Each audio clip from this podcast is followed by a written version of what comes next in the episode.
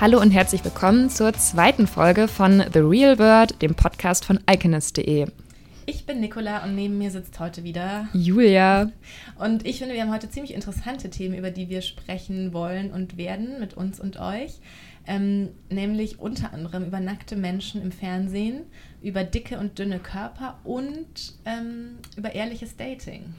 Ja, dann lass uns doch einfach direkt mal loslegen, oder? Genau. Und dann legen wir doch gleich wieder los mit unserem Thema der Woche. Und es ist ja immer so ein bisschen schwierig festzulegen, was ist jetzt eigentlich das Thema in dieser Woche. Aber am besten ähm, merkt man sowas ja dann oft daran, dass man darüber mit verschiedenen Menschen an verschiedenen Orten und verschiedenen Gelegenheiten gesprochen hat. Und das war diese Woche tatsächlich Naked Attraction, worüber ich am meisten gesprochen habe, muss ich sagen. Es tut mir leid, Julia. Ja, also ich hätte das gar nicht mitbekommen. Es geht ja um eine Fernsehsendung auf RTL 2. Nicola, erklär bitte mal ganz kurz, was da passiert und was das ist. Genau, weil insofern ist diese Woche ähm, fallen zwei unserer festen Kategorien hier in eine, nämlich das Thema der Woche und unser TV-Tipp der Woche. Naked Attraction lief am Montag erstmals auf RTL 2 um 22.15 Uhr und das Konzept tatsächlich ist so bizarr, dass ich kaum fassen konnte. Und ich bin wirklich ein großer Trash-TV-Freund und ich ähm, gucke mir das alles sehr gerne an, ohne es zu ernst zu nehmen. Aber ich finde, dass es absolut seine Berechtigung hat, dass es unterhält. Und ähm, ja, ich liebe Bachelor, Topmodel, was auch immer. Ich gucke das alles. Aber selbst ich war hochgradig verstört, als ich Naked Attraction geguckt habe. Ja, ich sage kurz, wie das war. Ähm, eine Singlefrau, also es ist eine Dating-Sendung, moderiert von Milka Loff Fernandez. Und ähm, eine Singlefrau, in dem Fall zuerst, ähm, trifft auf fünf Männer. Diese fünf Männer stehen in fünf farbigen Boxen und sind nackt. Die Boxen sind erst noch ähm, so verspiegelt, also so milchglasmäßig undurchsichtig gemacht. Und dann ähm, treten Milka und die Singlefrau vor die Boxen und dann wird der erste Teil des nackten Mannes freigegeben, nämlich der Penis. Muss ich schon lachen. Ja, ähm, und dann und dann stehen die da. Also wir kennen ja auch alle schon Nackt-Dating-Sendungen und Adam trifft Eva, ja okay, da waren die halt nackt, aber diesmal ist es einfach so, dann, dann sind da fünf oder sechs oder sieben Penisse und dann stehen da Milka und diese Singlefrau und dann gehen die so rei um und sagen, mhm, dieser Penis ist jetzt relativ klein, was meinst du? Und dann sagt die andere, ja, aber das ist bestimmt ein Blutpenis. Ah ja, genau, ein Blutpenis. Und dann gehen sie zum nächsten, dann haben die Männer auch keine Namen, sondern es ist dann nur so, ja, wir gehen jetzt zu Box Gelb. Und dann stehen sie vor Box Gelb und sagen, oh, guck, wie symmetrisch er da hängt. Und dann sagen sie, ja, er hat auch lange Beine, das passt dann ja auch irgendwie zusammen, dass der so lang hängt, weil er hat ja auch lange Beine. Und das ist alles so völlig ernst. Und ich frage mich auch, wie kann es sein, dass die nicht lachen? Und dann sprechen sie auch darüber, ob ihre Hände jetzt groß genug sind, um da rumzukommen. Und naja, und ich will jetzt auch hier niemanden langweilen, aber es war wirklich, es ist wirklich, es ist wirklich skurril. Dann drehen die Männer sich um und dann das gleiche Spiel mit dem Po. Dann wird die Box weiter freigegeben, dann sieht man die Oberkörper, dann sagt die Singlefrau, hm, der Oberkörper gefällt mir ganz gut, der andere Oberkörper gefällt mir nicht so gut. Dann wird ein Mann rausgeworfen. Der muss dann aber sich nochmal komplett nackt vor der angezogenen Milka und der Singlefrau im Kreis drehen. Dann gucken nochmal alle und dann geht er. Und so geht es dann immer, dann sieht man irgendwann den Kopf, dann sagt sie, hm, das Gesicht, da gefiel mir der Oberkörper, das Gesicht gefällt mir jetzt nicht so gut, deswegen kannst du jetzt gehen. Und dann muss der Mann gehen. Und am Ende sind zwei übrig und dann kommen die raus und sind immer noch nackt. Und dann muss die Singlefrau sich auch ausziehen. Und das war auch so der seltsamste Moment, wenn dann alle nackt sind, außer Milka. Und dann steht Milka da mit drei komplett nackten Menschen und sagt dann auch so dümmliche Sachen wie die Nase des Mannes, so sein Johannes, trifft das jetzt hier zu? Oder dann so Sachen wie, verhärtet sich bei euch der Eindruck, wenn ihr jetzt Jennifer nackt seht? und es ist alles so eine Mischung aus unangenehm und unglaublich. Und dann ziehen sich, sucht sie sich einen Mann aus und dann haben sie ein angezogenes Date und dann Sieht man das angezogene ja, Date noch? und das ist dann am allerunangenehmsten, weil man dann einfach auch merkt, dass alle nicht so schlau vielleicht auch sind oder nicht so ganz genau wissen, wo sie hier mitmachen. Und dann sind das so Dialoge so, magst du Kinder? Ja, ich auch. Ja gut, dann sind wir uns ja schon mal einig, dass wir eine Großfamilie wollen. Und so. Das ist aber eigentlich interessant von der Nackt-Dating-Sendung direkt zur Familienplanung. Ja, ich glaube, da wird dann auch nicht einfach, einfach nicht mehr weiter irgendwas hinterfragt. Und ja, und dann gibt es das gleiche, dann kommt ein Mann und dann sind da sechs nackte Frauen und dann kommt das gleiche Spiel und ja, und diese Sendung hatte aber erstaunlich oder vielleicht auch nicht erstaunlich, weil das Format kommt aus ähm, Großbritannien und ist da sehr erfolgreich und war auch hier vergleichsweise für die Uhrzeit und den Sender sehr erfolgreich. Irgendwie 6, 7 Prozent Marktanteil, eineinhalb Millionen Zuschauer. Ja. ja, wobei man sich schon fragt, wer das dann wieder angeguckt hat. Ich. Ja, aber also zum Beispiel ich habe sehr viele Freundinnen, die noch nicht mal in die Sauna gehen, mhm. ne? weil ihnen das so unangenehm ist, nackte Menschen mhm. und so. Das sind ganz normale, aufgeschlossene Frauen, mhm. aber irgendwie Nacktheit ist ja schon so ein Tabuthema für viele Menschen. Und dann guckt man sich das aber im Fernsehen an. Also das, das, das passt irgendwie alles Vielleicht gar nicht ja zusammen. Gerade deshalb. Vielleicht ja gerade deshalb, um das mal zu sehen. Also wir waren ja auch, deswegen sprechen wir jetzt auch darüber gestern Abend bei einem Dinner. Ähm, mit anderen Journalisten und so. Und ähm, da hat dann auch gleich eine gefragt, ja, aber wie hat der Mann das denn dann genannt? Hat er dann immer Scheide gesagt? Und war dann schon so ganz interessiert da. Ich glaube, ich würde das jetzt vielleicht auch nicht angucken, war dann so ganz interessiert daran. Und vielleicht ist das ja dann schon was, was man mal sehen will. Ähm, ja, wenn es jetzt einfach wirklich so ganz komisch nüchtern hier so darüber gesprochen wird, wie sprechen dann andere darüber und wie sehen andere aus und wie findet dann der Mann das? Und wir haben da ja, ich finde es immer so ein Indiz dafür, dass man da lange drüber spricht, dass es dann doch irgendwie seine Berechtigung vielleicht Ja, so auf jeden Fall. Also das stimmt ja auch. Dass, aber trotzdem ist es halt wie in so einem dystopischen Roman von vor 20 Jahren, was man sich so als Schlimmstes hätte ausdenken können, mal in den 90ern oder so, oh, jetzt schreiben wir mal ein Buch oder wir machen jetzt mal eine Fernsehsendung darüber, wie nackte Menschen sich gegenseitig bewerten. Ähm, also auch alle Leute, denen du das jetzt erzählt hast, dass du die Sendung geguckt hast, waren total geschockt und meinten als erstes, äh, was, im deutschen Fernsehen, um wie viel Uhr lief das denn? Ja, äh, das, das gibt's doch gar nicht. Und ähm, dass es schon, schon ziemlich schockierend ist. Ja, und mich, mich wundert tatsächlich, ähm, dass es keine größere Diskussion irgendwo gab, meinetwegen auch nur auf Twitter, wo ja wirklich jede Kleinigkeit ausgeschlachtet und als sexistisch angeprangert wird, die nur irgendwie in die politisch unkorrekte Das ist, Richtung weil Twitter geht. auf der Republika gerade ist. Das haben die gar nicht mitbekommen. Genau, und dann frage ich mich, wo sind sie denn alle? Und wo kommt denn, dass man äh, Menschen, sowohl Männer als auch Frauen, zu Fleisch degradiert und wie oberflächlich das ist und dass es nur um die Körper geht und ähm, dass nach Körpermaßen entschieden wird, ob jemand weiter ist. Also es hat mich total gewundert, dass ich nirgendwo so eine ja, kritische stimmt. Auseinandersetzung damit gesehen habe und dann natürlich so Bild.de macht Hihi Penisse. Ähm, aber ja, wo war denn Twitter, bitte? Hallo? Ja, aber das stimmt auch ein bisschen, also es ist vielleicht auch ein bisschen eine Unehrlichkeit in dieser ganzen Debatte um Körper und nackte Menschen und sowas. Wenn jetzt beispielsweise eine Lena Dunham sich auszieht oder nackt zeigt in einer Fernsehsendung, dann finden das alle Feministinnen toll, alle Netzfeministinnen.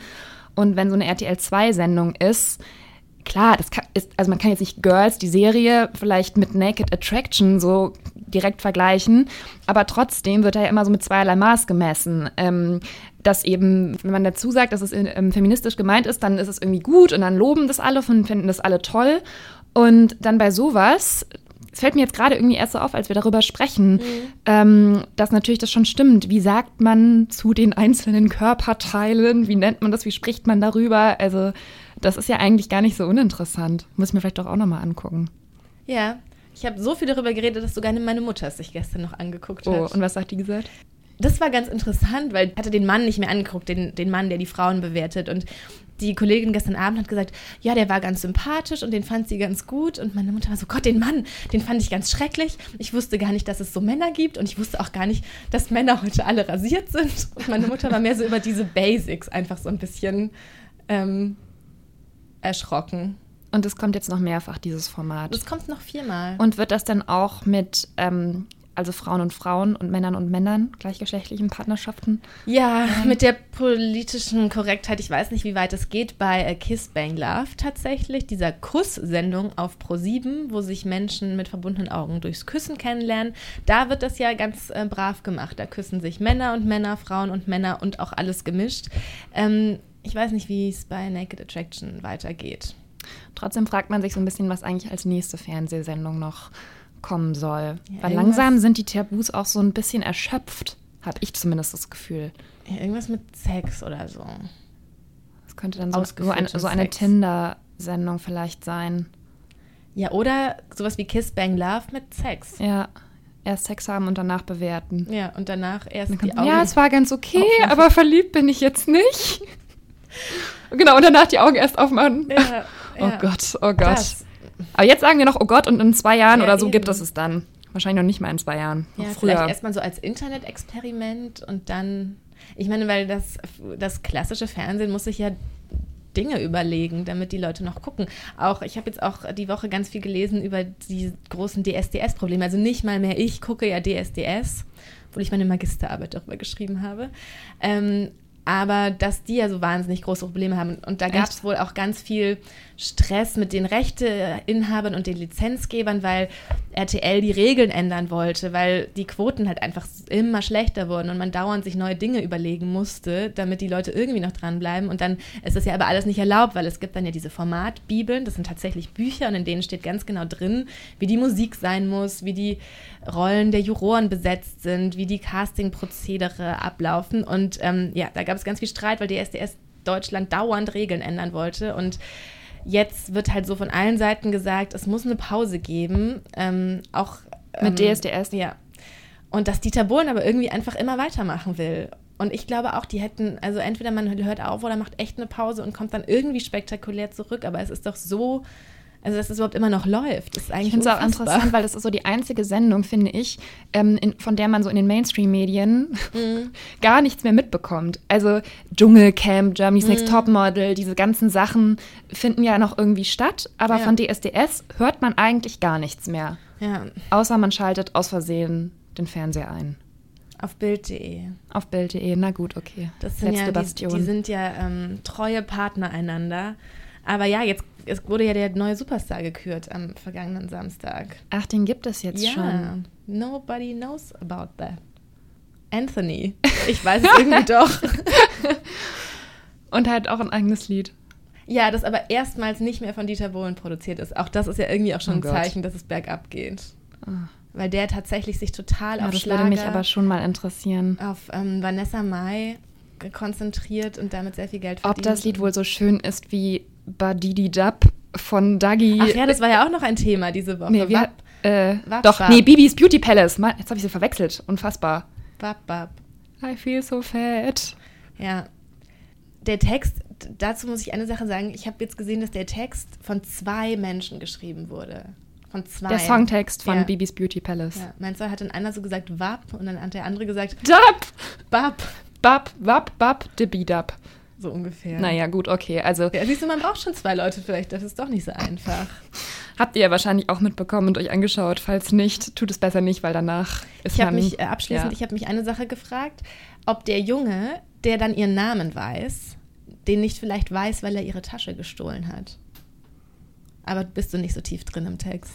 Nee, aber Weil es, es ist that's just how it is. Okay. Naja, gut, so viel dazu. Zu unserer nächsten Kategorie. Welche ist das? Nicola, welches Buch hast du diese Woche gelesen? Ich habe diese Woche ein ein E-Book gelesen. Ähm, wir schauen nämlich nicht nur Fernsehen und Internet, sondern wir lesen auch manchmal. ja, ich habe übrigens auch inzwischen ähm, How to Murder Your Life weitergelesen und kann es nach wie vor sehr empfehlen. Bekenntnisse eines Hochglanz-Junkies, das ist in Deutsch wieder so dämlich übersetzt, aber ähm, so eine Drogenbiografie würde ich sie inzwischen nennen, nachdem ich mehr gelesen habe. Naja, das hatte ich ja vergangene Woche schon erwähnt. Äh, Diese Woche habe ich außerdem gelesen Die Kunst des ehrlichen Datings von Anschu Kögel. Das ist ein, ein Blogger, den ich irgendwie schon länger kenne und lese. Und ähm, da geht es vor allem, fand ich interessant, einen Aspekt, wo es wieder um dieses, wie oft soll man sich melden, beziehungsweise wie viel Interesse darf und soll man zeigen, wenn man sich so gerade kennengelernt hat. Und das ist ja immer noch so dieses Ding, dass man irgendwie denkt, nicht zu viel und dann ist man für den anderen uninteressant und ähm, klar, auch inzwischen, ich habe auch schon längst irgendwie tausendmal geschrieben, nein, und man darf ruhig sagen und das ist alles so anstrengend und stressig, diese Spielchen. Und ich habe auch so das Gefühl, ich bin halt auch einfach so zu alt für sowas und alle Leute, die ich kenne. Aber er hat es so ganz schön auch erklärt, warum es sozusagen ähm, so wichtig ist, da umzudenken und warum es so gut und wichtig ist, Interesse zu zeigen. Darf ich es dir kurz erklären? Also das ist ein ganzes Buch übers Kennenlernen. sozusagen über Dating. Ja. Okay. Und wie wichtig Ehrlichkeit ist und ähm, aber auch über die Dynamiken und wie sich so die Balance entwickelt und wie sich die Balance Ja. halten soll. Und ähm, er hat eben ganz schön erklärt, wie diese, wie man wirkt, wenn man jemandem sagt, so ja, ich würde dich gerne öfter sehen oder lass uns Ja. doch wieder treffen. Ähm, weil man ja immer oder gerade als Frau dann Angst hat, unattraktiv zu wirken. Ne? Ja. Und er erklärt es aber so schön, dass man das eben genau das nicht tut, weil es eben sehr attraktiv sei, dass man offen und ehrlich zeigt, was man fühlt und denkt und weil man genau damit eben zeigt, dass man emotional sehr stabil ist und dass man total cool ist und dass man auch total gut damit klarkäme, sozusagen zurückgewiesen zu werden und nicht angewiesen ist auf diese Bestätigung des anderen. Dass man sozusagen, indem man einfach ohne sich zu schämen, sein Interesse zeigt, signalisiert, ja, ich will dich, aber ich brauche dich nicht. Ich kann dir das sagen, es wäre schön, aber dadurch, dass ich den Mut habe, dir das zu sagen, weißt du auch, ähm, dass wenn ich, du mich zurückweist, ich auch damit klarkomme. Und ich kann zu allem stehen und mit allem klarkommen. Und das fand ich so einen ganz interessanten Twist in diesem ganzen, in diesem ganzen Ja. Gedankenkarussell, in dem man da ja immer so steckt. Aber du zögerst.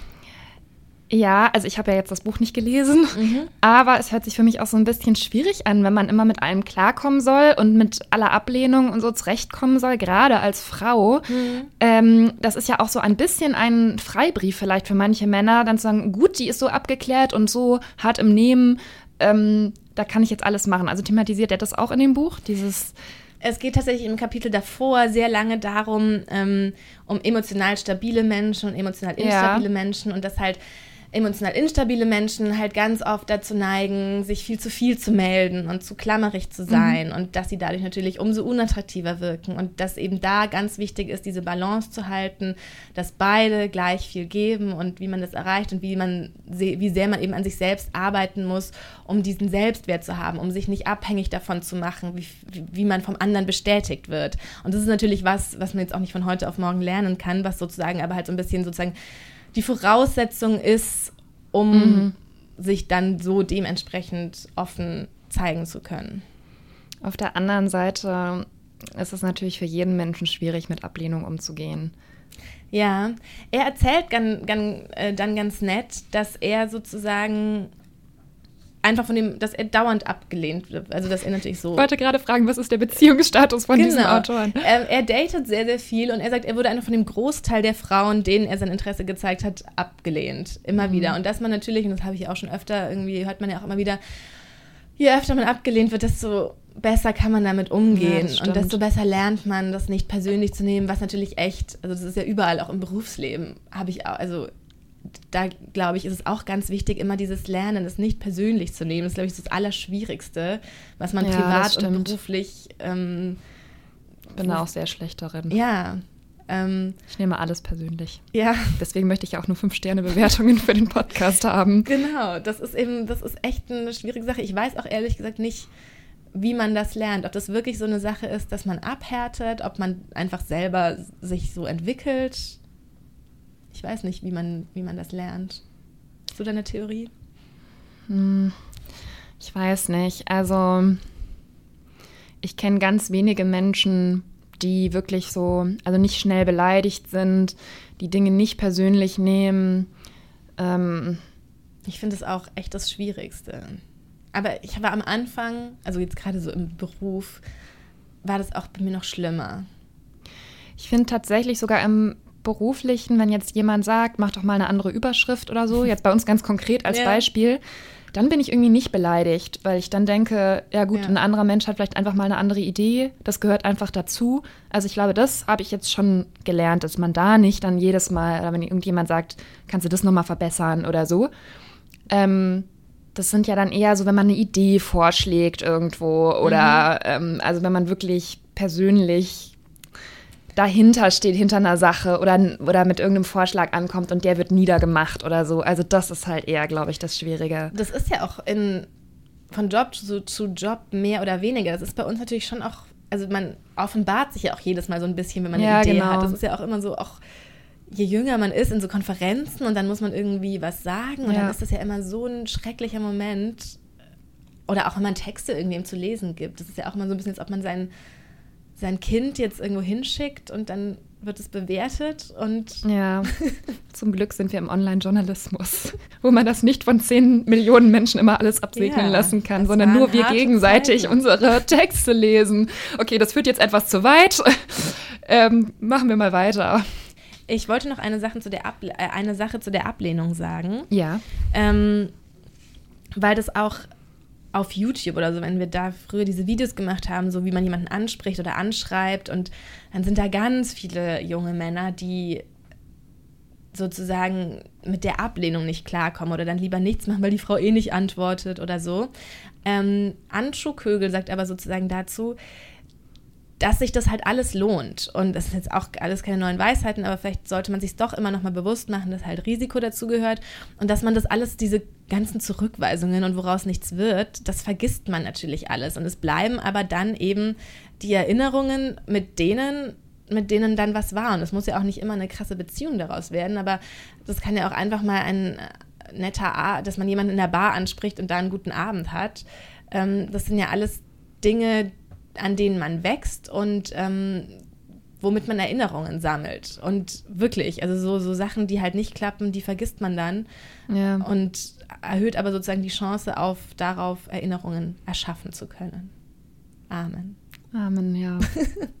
ja, ich muss sagen, ich lese gerade nochmal das Buch ähm, Persuasion von Jane Austen, was ja irgendwie so 1814 spielt. Mhm. Und da geht es eigentlich auch genau um die gleichen Sachen. Was so um so verpasste Lebenschancen, weil man sich mal für irgendwas falsch entschieden hat, dann meldet sich der Mann nicht mehr, dann gibt es plötzlich doch keine Hochzeit und so weiter. Und das finde ich eigentlich immer so spannend. Also erstens mal liebe ich sowieso alle Bücher von Jane Austen und lese die bei Gelegenheit immer wieder. Aber ähm, dass das halt vor so vielen hundert Jahren schon genauso war wie jetzt. Ja, das ist total interessant. Tatsächlich, auch Fontane hat ganz ähm, viel über dieses, ich habe da äh, kürzlich mit jemandem drüber gesprochen, ähm, Fontane hat ganz oft dieses Mingelthema das ist so schon äh, aufgegriffen. Und zwar ähm, beschreibt der ja auch immer viele Liebesbeziehungen und so weiter. Und ähm, da gibt es tatsächlich einige Szenen, in denen sozusagen, die haben einfach richtige Codes verwendet, durch die klar wurde, sind wir jetzt zusammen oder nicht, mhm. was wir heute einfach nicht mehr haben und wo man einfach sieht, dass die uns so krass voraus waren. Da gab es zum Beispiel Fächer und je nachdem, mit welcher Seite die ja. Dame gefächert hat, hat sie dem Mann signalisiert, ich habe Interesse, ich möchte mit dir zusammen sein oder nicht. Und ja. ich glaube, ja, Vielleicht muss man sich an all diesen Sachen nochmal ein Beispiel nehmen. Und das letzte dazu, früher waren ja auch die ganzen Vorstellungsrituale und die Kommunikationsrituale viel klarer definiert. Und ich glaube, dass das in mancher Hinsicht, so komisch ich das auch anhören mag, manchen vielleicht geholfen hat, wenn sie wussten, so und so wird man einander vorgestellt, so kommt man ins Gespräch. Ähm, Klar waren die Menschen damals unfreier und vor allem auch die Frauen, ist ja keine Frage. Aber trotzdem, das ist ja bei uns eigentlich in unserer Generation das Schwierigste, dass man oft nicht weiß, äh, bin ich mit jemandem überhaupt befreundet, kann ich den zu einer Party, zu meinem Geburtstag einladen oder sind wir gar nicht auf dieser Ebene ähm, oder auch bei, bei Beziehungen eben, dass man nie weiß, wo sind wir eigentlich ja. und das, wie komme ich mit jemandem in, ins Gespräch, auch wenn ein Mann einen in einer Bar anspricht, dann denkt man ja gleich, was ist denn das für ein komischer Typ? Ja. Also wieso spricht er mich jetzt an? Was mache ich jetzt? Wie werde ich denn wieder los? Auch, also anstatt sich zu ja. überlegen, ist ja eigentlich vielleicht ganz nett. Also, dass das vielleicht früher mal, als diese Codes und diese Rituale klarer definiert waren, manchmal ein bisschen einfacher Absolut. War. Es ist nicht einfacher geworden. Außerdem, um zu unserem nächsten Thema überzuleiten, dem hinter den Kulissen, gab es früher auch noch keine Bodyscans, die oh oh. den eigenen Körper in Maße umgerechnet haben und einem hinterher per E-Mail ein sehr verstörendes 3D-Bild geschickt haben vom eigenen Körper. Denn das ist uns gestern Abend auch noch passiert. Ja, das war so schlimm. Wir haben uns die Sportkollektion von einem Unterwäschehersteller angeguckt und das, der Laden war neu eröffnet und ähm, ein Highlight in diesem Laden ist ein Bodyscanner gewesen. Oder? Ja, also alle Kunden können da hingehen, sich scannen lassen. Also man stellt sich dann auf so ein Ding und muss so zwei Knöpfe drücken und dann fährt es so einmal um einen rum und ähm, wiegt einen dann, vermisst die Oberschenkel, den Bizeps, den Körperfettanteil. den Körperfettanteil. Also ja, sämtliche Proportionen werden da irgendwie zueinander ähm, ins Verhältnis gesetzt. Und dann kriegt man das hinterher per Mail zugeschickt und muss sich dann irgendwie damit auseinandersetzen, ob man damit zufrieden ist oder nicht. Ja, und ich finde, man merkt daran auch, ähm, also man kriegt erstmal so einen, so einen Schnellüberblick per Mail und kann dann noch tiefer in dieses Profil einsteigen, wenn man sich einloggt auf der Seite. Also erstmal ist ja schon immer total schrecklich diese also ich hatte sowas schon mal, als ich so eine Mars-Jeans mir habe online anfertigen lassen, habe ich auch so ein Bild von meinen Schenkeln bekommen ich finde schon mal erstmal diese, diese Figuren, die dann da sind, die man angeblich das selber sein grauenvoll. soll. Also ich habe da erfahren, dass meine Oberschenkel vom Umfang her anscheinend fast genauso wie meine Taille sind. Das hat mich sehr verstört. Was ja auch irgendwie gar das nicht Das kann gar kann. nicht sein. Also da muss ein Fehler bei dem Bodyscan gewesen sein. Wir wissen auch nicht, ob das richtig geeicht war, dieses Gerät. Ja, das, das kann, eigentlich, kann nicht sein. Aber trotzdem, was ich festgestellt habe, dann hat, bekommt man eben ähm, die Umfangsmaße Brust, Taille, Hüfte. Und um die irgendwie in Relation oder einschätzen zu können, ich habe dann immer so als Vergleichswert mir gedacht, hm, wie stehe ich da jetzt im Vergleich zu 90, 60, 90 da? Ja, wie weit weiche ich ab von 90, 60, 90, was halt so die unrealistischsten Kackmaße sind, an denen man sich orientieren kann. Aber ich habe es, man tut es irgendwie trotzdem und denkt sich, hä, komisch, warum ist meine Taille jetzt irgendwas mit weit über 70? Ähm, wenn doch eigentlich hier diese, wenn da doch alle 60 haben, und das hat, haben natürlich nicht alle 60, aber so das Einzige, was man im Kopf hat, ist ja. das. Weiß man eigentlich so einen deutsche Frauendurchschnitt? Nein, also ich habe dann auch gestern Abend Oberschenkelumfang Frau gegoogelt, ja. aber da kamen keine richtigen, verlässlichen Ergebnisse. Nein, also haben wir nicht so ein 90, 60, 90 in real life? Für normale? Ja. Nee, naja. Aber es ist eben so, also ich würde jetzt sagen, dass wir eigentlich relativ also einen guten Umgang mit unserem Körper pflegen, dass jetzt wir nicht solche magersüchtigen Moderedakteurinnen sind, die Nein. irgendwie unbedingt in Sample Size passen müssen und sonst ihr Leben zu Ende ist, wenn das nicht der Fall ist. Also Sample Size sind die Musterteile von Modekollektionen, die irgendwie so Größe 32, 34 haben oder sowas, halt für die Models. Ähm, aber trotzdem, wenn man dann halt so eine E-Mail bekommt, wo die ganzen Zahlen drin steht, drin stehen, das ist eben schon so ein verstörender Moment, wo man sich dann, dann doch wieder anfängt, ähm, darüber nachzudenken, oh mein Gott, so viel wiege ich und ähm, ist das eigentlich normal und ähm, wie viel wiegen andere? Eine hat dann auch überall gezeigt, wie, dass sie irgendwie 52 Kilogramm wiegt ja. und oh mein Gott, da müsste ich ja eigentlich magersüchtig sein. Und ich glaube, sie hat es aber insgesamt schon so ein bisschen gefreut, dass sie halt nur 52 Kilogramm wiegt. Wiegt sie denn, das habe ich, hab ich das richtig mitbekommen? Ich dachte, ich habe mich so verhört. Wiegt sie wirklich 52 Kilo? Keine Ahnung, also kann ich nicht beurteilen. Ich kann sowas total schlecht einschätzen, aber ja. Ja, ich habe auch dann gegoogelt, weil es wird einem auch der irgend so ein Wert, dieses Verhältnis zwischen Hüfte und äh, Taille gegeben, ja. was nämlich ja möglichst, ne, der Bauch soll ja möglichst flach sein. Mhm. Also ähm, genau, ich habe dann eben, das war dann bei mir irgendwas mit 0,77, was ich ja gar, wo ich gar nicht wusste, wie das jetzt einzuschätzen mhm. ist. Dann habe ich es gegoogelt und dann bezieht sich, dann dachte ich so, man findet jetzt raus, wie gesund man ist oder sowas, weil doch auch dieser Bauchumfang ja. auch wichtig ist bei so Herzerkrankungen ja. und sowas. Und das wollte ich eigentlich rausfinden. Und dann kam überall nur, was attraktiv für Männer ist, nämlich möglichst flacher Bauch, um zu signalisieren, weil der Mann dann sieht, die Frau ist nicht schwanger, aber möglichst breite Hüften sozusagen, die sie den Mann könnte schwanger sein und sie ist gebärfähig. Sie, ist, sie kann gut schwanger oh werden, weil sie so ein ähm, gutes Becken hat. Und dann gab es da halt diesen Wert, der das, ähm, der dafür gut ist. Aber ich wusste dann jetzt nicht, ob ich ein Risiko für Herzerkrankungen habe, sondern nur, ob ich Männern gebärfreudig genug erscheine. Ja, aber es ist schon auch ein bisschen problematisch, dass man unter dieser Prämisse ja, des Fitnessprogramms und des Fitwerdens und gesund Leben, dass man dann so Zahlen bekommt und sich dann damit irgendwie auseinandersetzen soll. Und dann meinten die auch gestern zu uns, ja, und dann könnt ihr ja in sechs Wochen nochmal kommen und dann gucken, ob sich irgendwas verändert hat. Also wenn man dann Sport gemacht hat in den Klamotten von dieser äh, Unterwäschefirma. Ja. Also auf der anderen Seite soll man kein Bodyshaming betreiben, dann wird man aber wiederum vermessen und soll irgendwie seinen Oberschenkelumfang verkleinern, hoffentlich. Aber es ist, also, ja, ich habe mich schon etwas body geschämt gefühlt gestern. Ich fand gut, da gab es auch Sachen, die man auch als Jogginghose zu Hause anziehen kann. Ja, das stimmt. Okay. ja. Jetzt haben wir schon ziemlich lange gesprochen. Ja, ich fand es heute aber sehr interessant, die Dinge, über die wir gesprochen haben. Ich hoffe, das ist nicht nur ein subjektiver Eindruck, weil es einfach so irgendwie unsere Themen waren, sondern ich hoffe, dass auch für andere Menschen, die vielleicht diese Woche sich nicht mit ja. all dem beschäftigt haben, dass es für die auch interessant also ist. Also wir sind halt wirklich so ein bisschen angewiesen darauf, wie, ähm, wie euch das gefällt, ob ich das, euch das interessiert. Deswegen schreibt uns gerne entweder per Mail oder gerne auch in den Apple iTunes Bewertungen, was oh oh. wie ihr den, den Podcast fandet, welche Themen euch vielleicht auch noch interessieren würden, ob ihr vielleicht Fragen habt.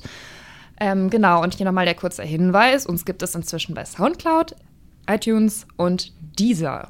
Und immer im Internet unter iconist.de. Ja. Tschüss und macht's gut, bis nächste Woche. Ciao.